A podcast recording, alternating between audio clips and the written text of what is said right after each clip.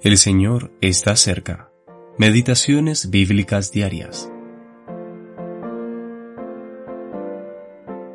Aunque pase por valle de sombra de muerte, no temeré mal alguno, porque tú estás conmigo.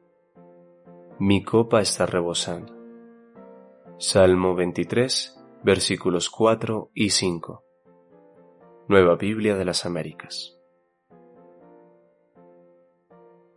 Mi copa está rebosando. Primera parte. El Salmo 23 nos muestra un proceso que es necesario que todas nuestras almas atraviesen, para que así seamos capaces de decir, mi copa está rebosando.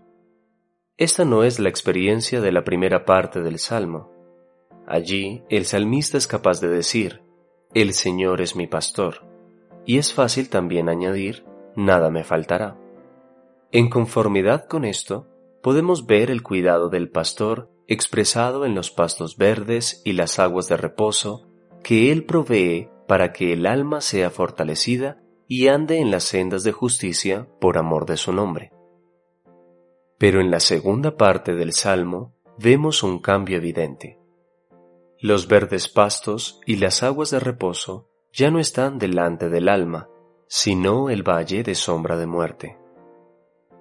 Comúnmente se tiende a interpretar esto como nuestro lecho de muerte. De forma práctica, la experiencia de esta parte del Salmo frecuentemente se alcanza solo en el lecho de muerte, pero no debería ser así, y ese no es el pensamiento del pasaje, lo cual queda claro en las palabras, ciertamente el bien y la misericordia me seguirán todos los días de mi vida. Hay una muerte mucho más grande que la nuestra. Ciertamente se trata de la sombra de la muerte de Cristo, la muerte que se ve en el Salmo 22, cuyo valor se extiende a toda la escena de este mundo.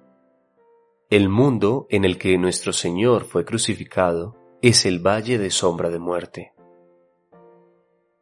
Oh, que nuestros corazones sean más tocados por su muerte ¿Hasta qué punto nos hemos cerrado a toda la escena terrenal, la cual está envuelta en la sombra de la mayor muerte de todas? Entonces, ¿qué queda para nosotros en esta escena de oscuridad? Tú estás conmigo.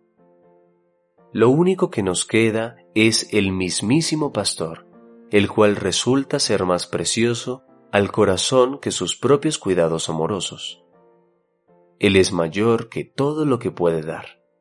Cuando el alma alcanza esto en su crecimiento espiritual y Jesús se convierte en su único propósito, entonces ya no se trata simplemente de nada me faltará, sino de mi copa estar rebosando. J. A. Trench